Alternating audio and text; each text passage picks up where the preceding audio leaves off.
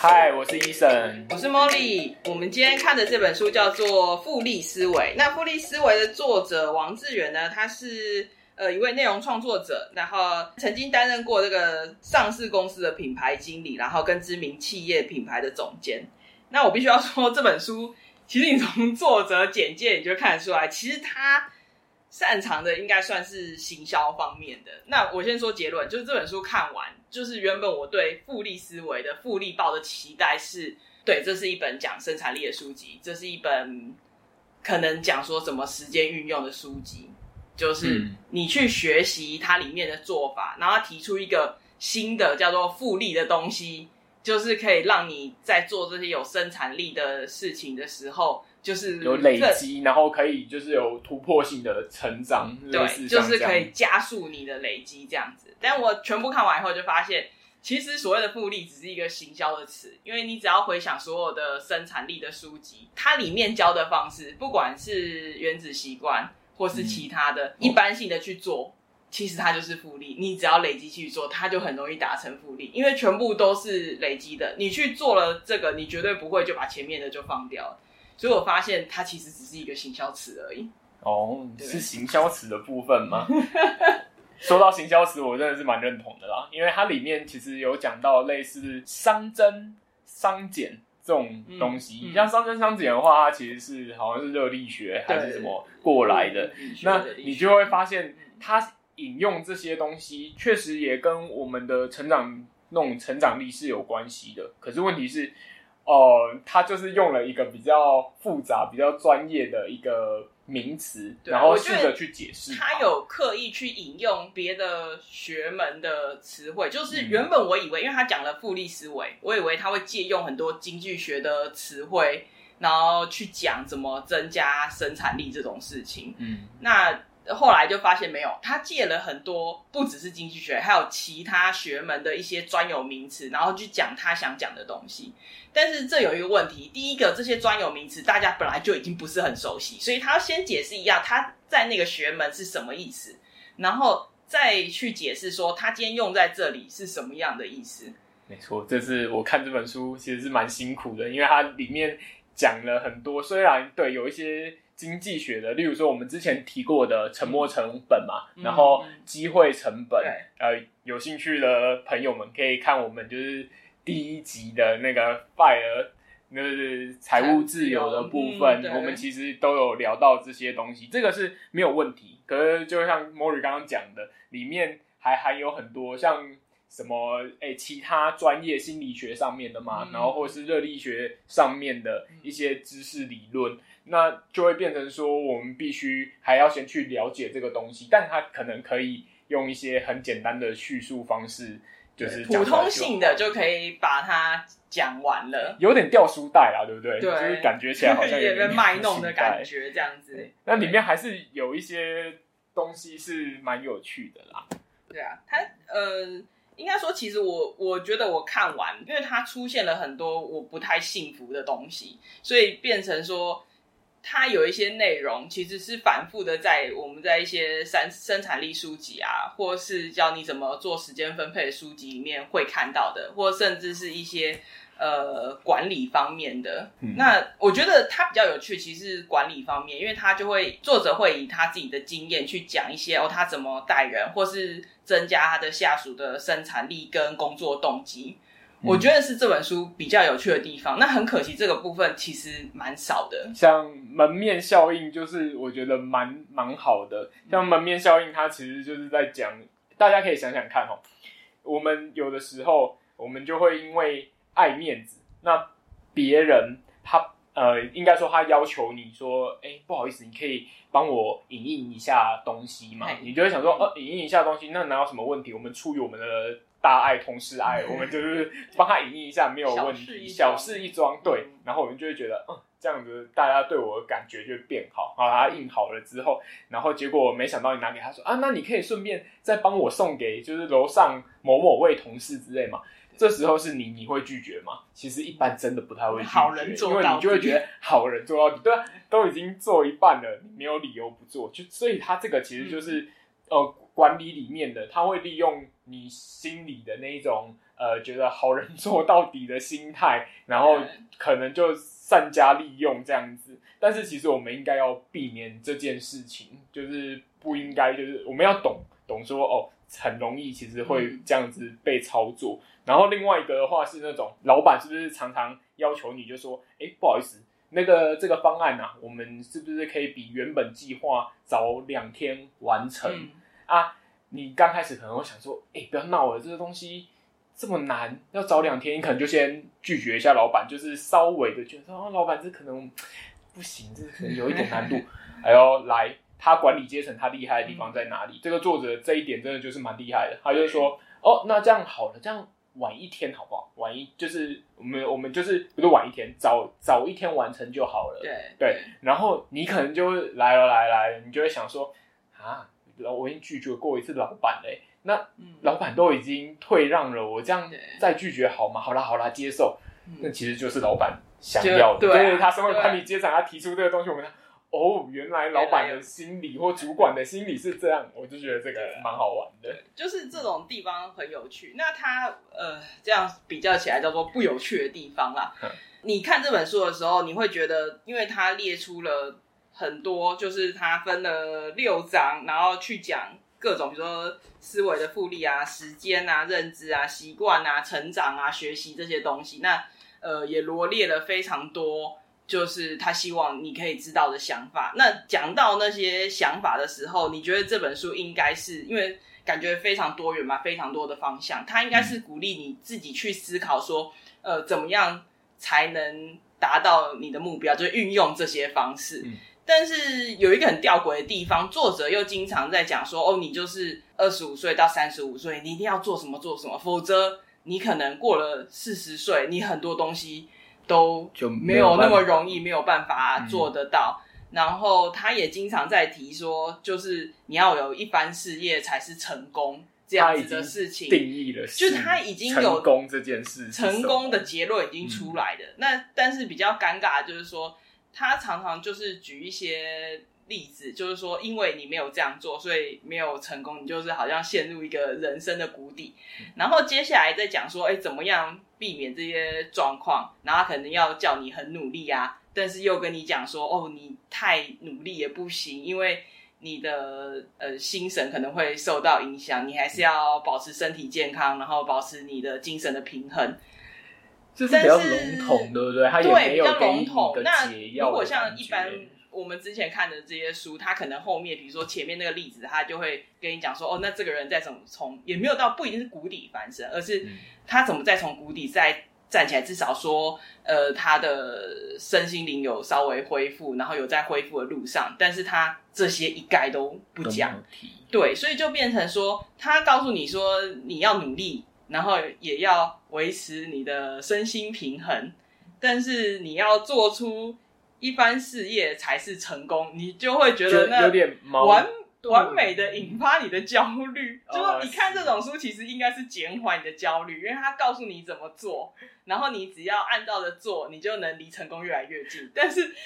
这本书看了以后，反而是让你更加焦虑，混乱，让你直接脑雾起来。它里面就提到，脑雾就是解决不了的问题，会让你的脑袋反复的去思考，一个做一个没有用的思考，然后去做一个焦虑。哦，所以他就提到说，其实这个有他有讲一个解方，但这个解方也是怪怪的啊。哈，对，就是例如说，他说，哎，是因为摄取了太多糖啊，或者是你吃那个。低脂餐就是你可能训练体内吃低脂餐，可能你的热量不够，吃加工食品啊，少了 B 十二啊，嗯、然后或者那个维生素 D 不够之类的，啊，或者你睡太少。对，所以你现在可以看得出来，它其实触及蛮多部分，而且不一定是作者他自己专业能力范围的。其实这也没什么，就像我们在看那个最有生产力的一年，嗯、其实他也讲了很多可能。不是他原本专业，就是说他对生产力有兴趣，但其实他很多是生产力以外的东西。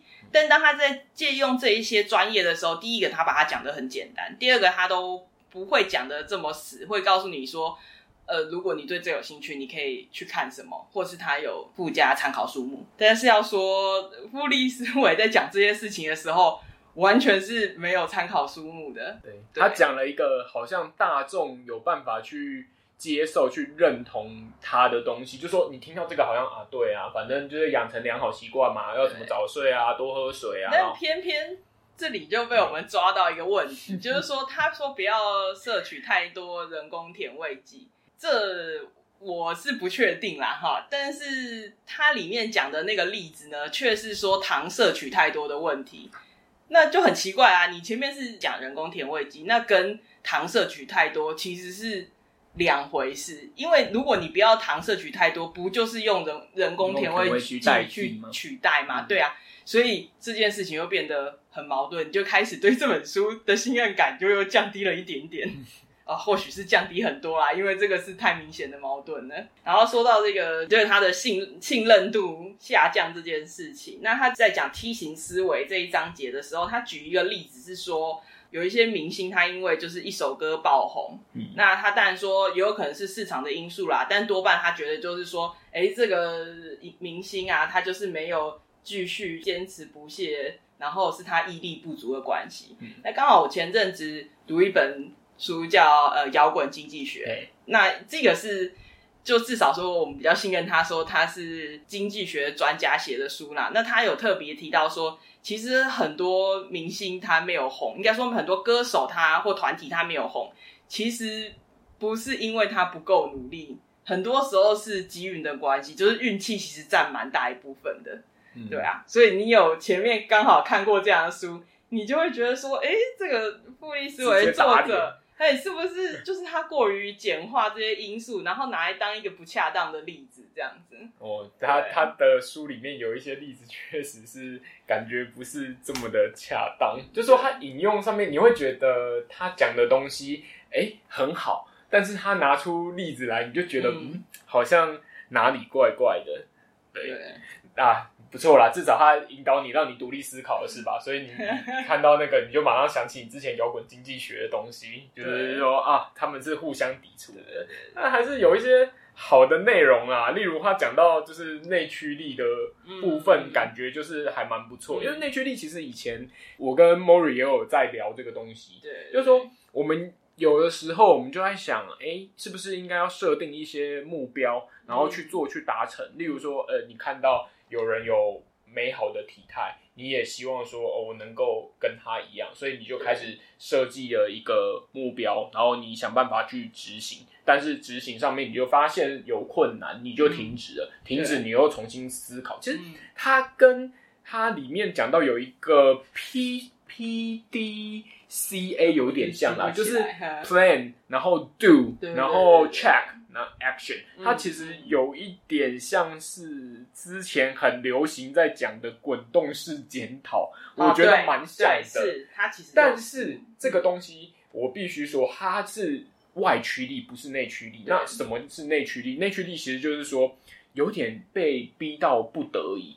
因为你看我们真的需要去做的事情，真的好比说吧。例如说，我们刚刚那个都是设定目标，但是你后来可能发现难了，然后你再检讨，你再去做，没错，这都是对的。可是你还是很容易放弃，为什么？因为你没有实质上的需要，你只是觉得这个很棒，你想要去达成，但是你其实需求上面并没有。那你今天假设你被丢到国外去。你你就是必须接受这个在地的这个环境。嗯、我们不讲特例啊，说例如说你就全部留在华人区或什么之类。假设你真的还是你要买东西或干嘛，嗯、你就是要会呃讲，例如去美国留学念书，你就是得讲英文嘛，对，对不对？那你就不得不，你就不得不去学呃英文这件事情，因为你一定会用到啊。你要说他有什么计划去学或什么吗？我跟你说没有，我跟你说没有。对，那是因为你需要，需要，对，你必须要去做这件事情，所以就有点像马蝇效应啊，就是说都一直有一个东西在那个苍蝇一直在咬马的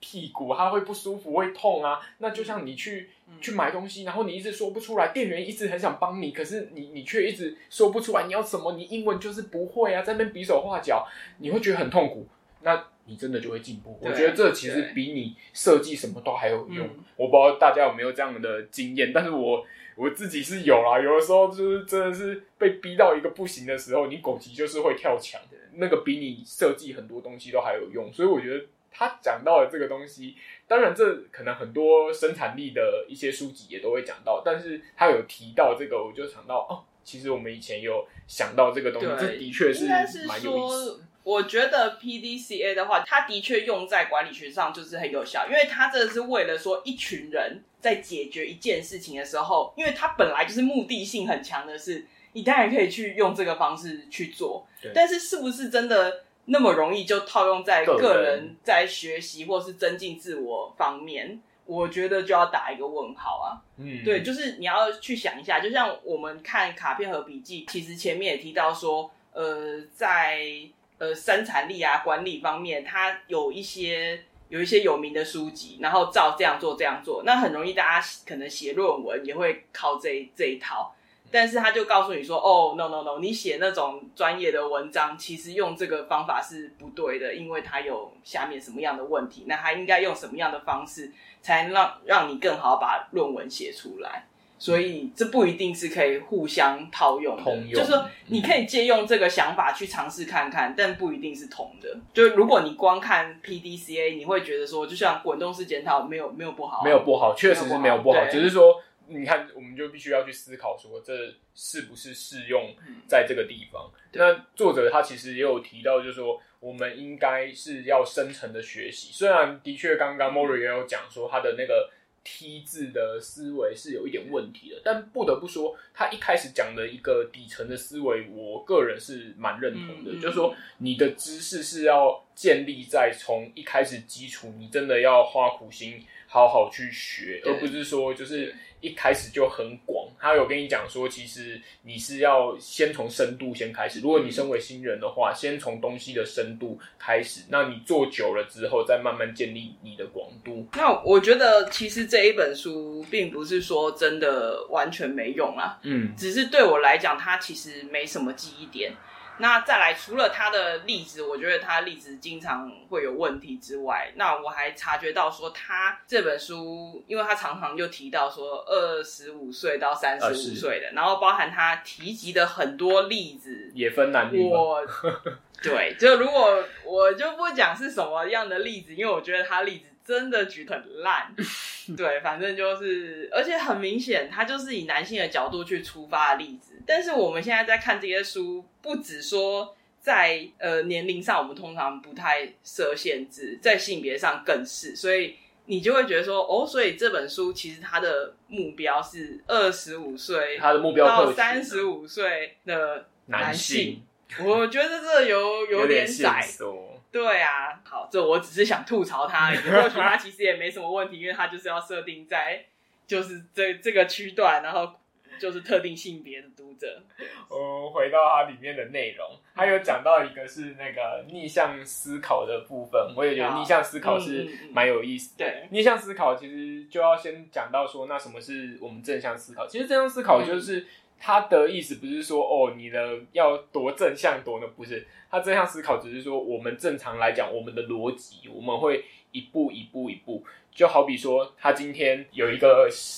可是我觉得他举的那例子没有到很好啦，但是我大概懂他的意思，嗯、就是说有一个科学实验，然后他是要把两个绳子就是绑绑在一起，嗯、那可是两个绳子其实离的距离是非常远的，那他有给就是椅子让，因为他是绳子吊在上面嘛，那他有给椅子，那一般人你看我们我们的直觉想法就是说，呃，那我们就是踩椅子上去，然后把两个这样绑在一起嘛，嗯、对不对？但是他其实他在过程中他还有给你一个类似老虎钳子。可是老虎钳子，我们一般人的想法是就觉得说啊，老虎钳子就是拿来就是可能夹东西啊，或干嘛之类的。但是就是有一些人他们会去有不同的思维，他就是我我虽然觉得这个跟反向不是很有关系，但我大概理解他的意思。他说、嗯嗯、他就是把它绑在那个绳子上面，然后把它荡过去。那因为它比较重，所以它荡过去很快就可以荡到另外一个绳子的那个地方。嗯、要把它们结合起来就比较快，所以那些人可能只花十分钟就完成了这个任务。那可是大部分的人就是可能他就是站上椅子，然后在那边凑老半天，然后抓不到绳子这样子，所以花了很久的时间。所以他想要表达的意思是说，有很多事情我们不是这么的直觉、直线思考，而是说你可以倒着，而且我觉得他倒着其实也是很不错。他是引用那个嘛阿巴仲的执行长贝佐斯嗯讲的话嘛，说就是诶、欸，我们都在思考说未来十年什么东西是最最新颖，就例如说啊，现在是电动车啊、智慧型手机这些嘛，对不对？那未来十年是什么东西呢？他不是这样思考，他思考的是说未来十年什么东西是不变的。像他是做电商相关，他就会觉得说，哦，那东西就是要多元嘛，要很丰富嘛，嗯、然后要呃就是便宜嘛，然后免运费之类，然后要快速。他说这几个东西是不会变的，所以他的作战思维就是这样，就是我就是找这些不变的东西。那这其实也是一种不同的想法，而且它可以。要怎么说？就是可以让一些事情，例如你在规划事情的时候，你先想到失败的，而不是想到成功。一般人我们都会想说，哦，你要怎么做才会成功嘛？但如果你先想失败的东西呢，那你是不是就可以说想说啊？如果说我这样做这个计划，也许到这边会有一个什么样的问题？那我们是不是就先做？也许我们的计划就会更成功。为什么？因为我避免掉这样的。问题，我我觉得像逆呃，就是反向思考或逆向思考这个章节，其实就还蛮完美的呈现，就是我觉得这本书的问题所在。因为比如说，你先思考失败的部分，其实它跟反向思考其实关联也不是这么大。嗯，然后再来就是说，因为他又一直强调说，你比如说念书。该是学生时候，你要念书就好好念书，然后你应该增进自己，一直往上爬的时候就应该做，而不是说呃花钱然后去买奢侈品，或是你其实没有需要的东西之类的事情。但是当你讲到就是反向思考或是逆向思考，他又举了很多就是后来很成功的商人，他们可能在。念书的时候就决定大学辍学，哦、学，然后他就说，万一他那时候没有辍学，而是选择把大学读完，而我可能就没有那么好的成果，因为就是在那个时间点才会刚好。但他又讲说，大你这变成说，你念书的时候就该好好念书，就跟他举的例子马上就冲突了。嗯嗯，所以你就会觉得说，嗯。这我就不太懂你这个什么意思啊？你你的结论跟你提的东西其实是两回事。对，对，我觉得这件事情光是这一点，我那时候看我就觉得，嗯，蛮明显有一个矛盾。但是说不是说这个反向思考或逆向思考的想法不好，而是说他其实引导出来的应该是说，比如说以那个不要他说不要买奢侈品或买一些你不必要的东西的这个例子。那你去做反向思考，应该是说，我今天买了一个这些东西，我有听过一些经验，就是他给孩子买一些其实那个很比较昂贵的运动鞋或什么，那那孩子就会在拍卖会上跟人家就是在喊价或什么，然后去懂得怎么样去换那些呃有价就是超越它价值本身的商品。的那些交易，他怎么从中获利，这也是一种学习。所以你其实也可以往这个方向思考。我觉得他这时候如果举了这样子的例子，其实是比较恰当的，而不是说就是有一些成功的企业家，可能原本就是应该要念完这个学学历，结果后来他却中途辍学之类的，就比较不恰当。我觉得这个例子是可以，但是你的结论就不应该是说，哦，你该念书的时候就念书，然后你该。努力存钱的时候就努力存钱，因为就很违反你原你举的那些例子的逻辑啊，就是这样子。所以总的来说，我觉得这一本书啊，就是我自己看完的感觉是它，尤其它很特别。我那时候看到最后一个章节，通常会有一个结论的章节，或是为读者同整的章节，但它完全没有。对，它这个是我我哎，这这已经最后一页，然后翻过来就版权页了。嗯，我自己的感觉是。这一本与其说是书，不如说是一份讲义。它有点像是他这个作者他开了一门课，然后就是他这一门课所有的讲义的集结，其实不太像书。嗯，因为他比较少提出个人观点嘛，应该这样讲嘛，就是说他好像是有点类似集大全，嗯，把大家各个就是不同科的，然后或者是一些商业的相关的生产力的东西全部结合起来。的一个讲义，然后比较少他个人的一些知识在里面，有点，就是他都一直在引用别人的东西，但其实我觉得他最有趣的部分，应该就是他做管理的那个，嗯、或许他去讲一些他在管理上的经验分享，会比他哇，就是洋洋洒洒，就是罗列了这么多这么多所谓他所谓的思维方式。其实我我觉得可能会会更值得一看，对，没错，我是这么觉得啦，